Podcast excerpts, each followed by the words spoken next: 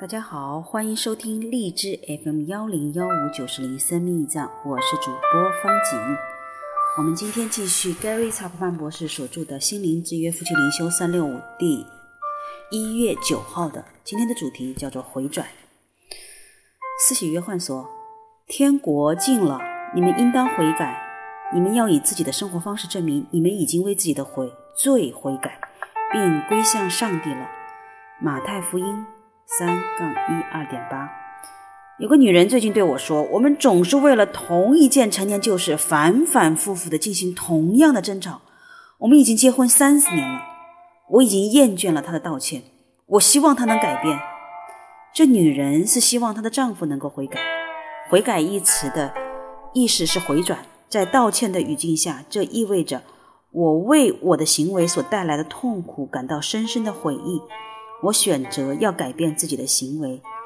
施洗约翰宣告说：“人们必须悔改，从他们的最终回转，归向上帝。”当耶稣开始他的施工时，他讲述的是同样的信息。正如我们在上面第八节经文中所看到的，能够证明我们的心已经改变的是我们的行为。当基督在我们的心中掌王权时，我们再也不会乐意重复犯同样的旧罪。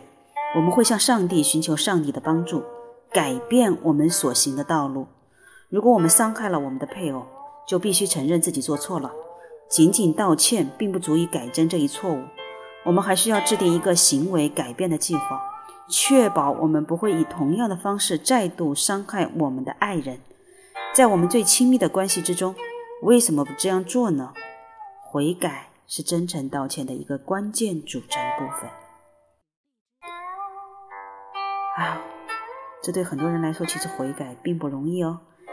这个有宗教的意味，但是更多的我们要知道，我们是内在的心灵的，我们想要去达的地方。好的，一月九号回转，今天我们就到这里，我们明天再见。一月十号会是什么呢？